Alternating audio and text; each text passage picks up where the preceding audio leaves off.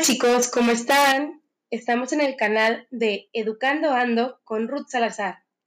Me da mucho gusto que nos acompañen hoy a este episodio titulado Descubriendo a Frida Kahlo. Esperemos sea de su agrado. ¡Comenzamos!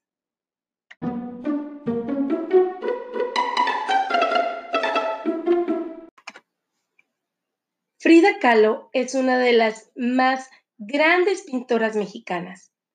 Nació en Coyoacán, México, el 6 de julio de 1907. Vivía en una casa azul. A los cinco años sufrió de una enfermedad llamada poliomielitis.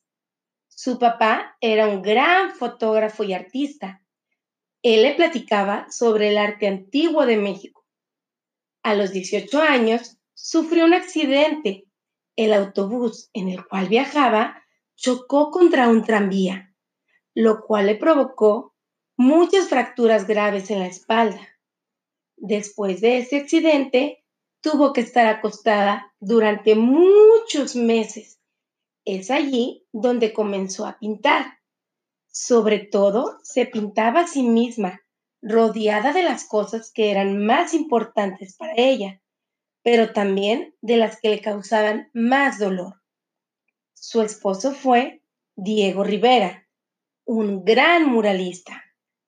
Su último cuadro que pintó fue el de Viva la vida.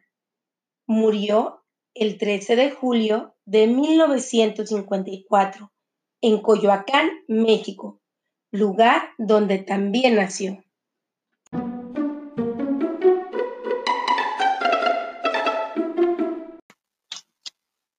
Bueno, espero que les haya gustado este episodio.